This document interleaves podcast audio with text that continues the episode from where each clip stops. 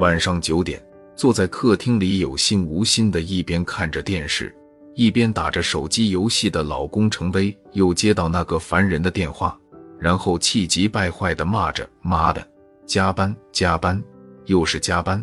老子早晚有一天叫他们加死！”但他还是穿好衣服，转脸换了一个习惯性的微笑，说：“亲爱的，没办法，要不是这该死的房贷。”我才不受他们这鸟气，真对不起。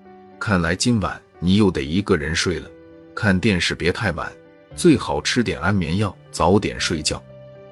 随后在苏丽丽的额头上轻轻一吻，风一样的出了门。程威走后，苏丽丽电视都没关，径直走向书房，打开电脑。她已经尝试好几天了，始终登录不了那个 QQ 号码。没错，那 QQ 号码是她老公程威的。她怀疑程威有了外遇，理由很简单，总是加班，一个星期有一半时间不在家睡，并且一向不修边幅的他，这阵子突然注重起自己的仪表来。苏丽丽能想到的都试过了，程威的生日、他自己的生日、结婚纪念日，却没有一个正确的。不过这晚。他终于发现了程威的秘密。苏丽丽在万般沮丧的情况下，意外地发现了程威用透明胶布粘在电脑桌抽屉深处的一张健身卡，而这张健身卡应该早过期了。他记得是两年前洗衣服时从程威的裤兜里翻出来的，当时程威说是老板奖励员工的福利，他一直没时间去。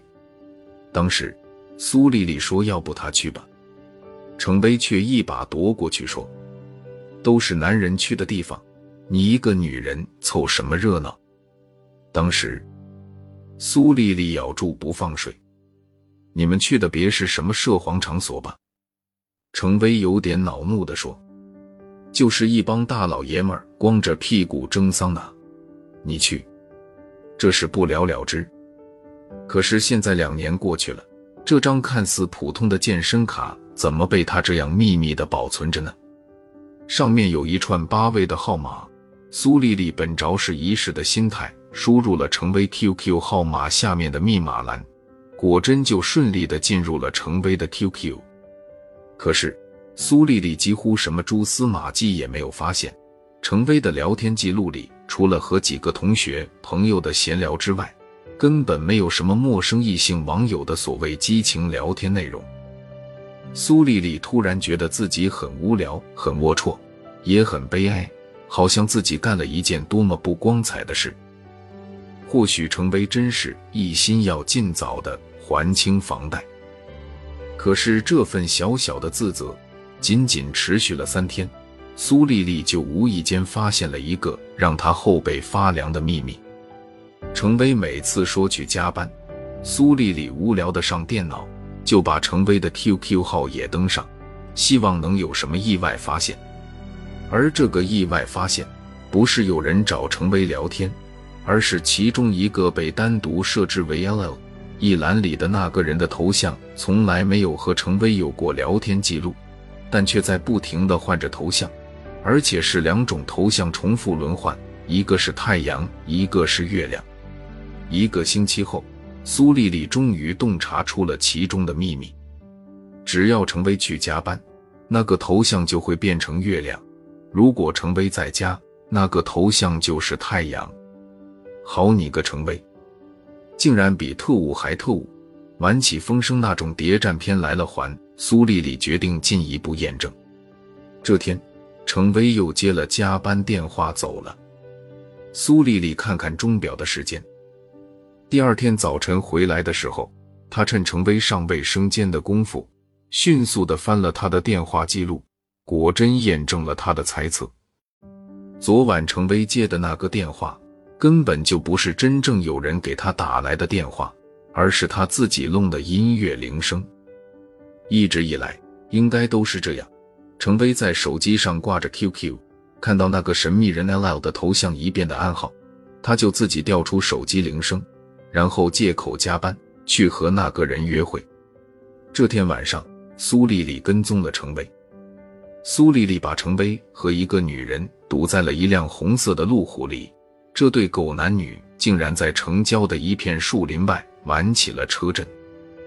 更让苏丽丽气恼羞辱的是，那个女人竟然是一个中年肥婆，而那肥婆并不害臊慌张，相反却像训孙子一样冷冷地喝令程威：“你自己看着处理。”然后开着那辆路虎风驰而去。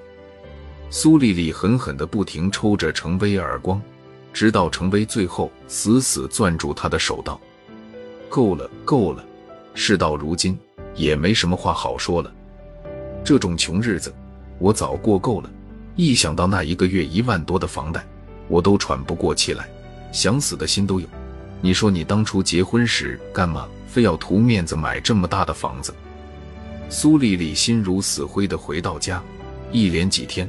家里沉默冰冷的像一座坟墓。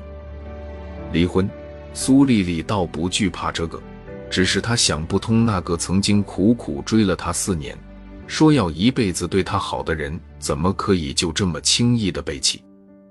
难道真像程威说的那样，他是被房贷的压迫所致，去委身于一个富婆，过那种轻松风光的生活吗？难道六年的感情什么都不算吗？苏丽丽绝望了，苏丽丽精神崩溃，苏丽丽想到了死，苏丽丽决定服药自杀。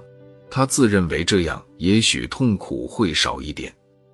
苏丽丽吞服的是氰化钾，在吃完药等待死亡到来之际，苏丽丽流着泪思考爱情。苏丽丽精神错乱地跑到电脑前。在 QQ 上给那个对她一直念念不忘的初恋情人吴正留言，算作他的遗书。苏丽丽关掉电脑，等待死亡降临。一阵激烈的砸门声响起，心急如焚的吴正闯进来，苏丽丽扑在吴正的怀里，嚎啕大哭。吴正要带她去医院，可苏丽丽就是不肯去。吴正只好苦口婆心的劝慰。说，就算离婚，她也一定会好好教训她的老公。苏丽丽感动的掉下眼泪，死死的抱住吴正，她开始疯狂的脱他的衣服，因为她突然的感觉周身一阵比一阵燥热难耐。风雨过后，苏丽丽平静了，可是他奇怪，为什么他没有死？吴正也惊诧万分，说：“丽丽，你别是没吃药吧？”是想用这种方式报复程威吗？我吃了，我真的吃了。苏丽丽果决地说，她还拿药瓶给吴正看。但为了保险，吴正还是带她去了医院。可是第二天，被医院要求住院观察的苏丽丽却接到公安局刑侦队打来的电话：老公程威死了，死在了那个富婆的床上。程威因服用氰化钾而中毒死亡。原来，苏丽丽把买来的氰化钾药片藏在了柜橱里的一个普通瓶子里，而程威也用同样的瓶子藏过药，只不过他藏的是可以让男人大振雄风的春药。他一直以此来满足那个对他许诺让他做公司高管的富婆。程威用身体去与富婆交换利益，和妻子苏丽丽。不能在彼此真心交换感情，却无意间交换了药物。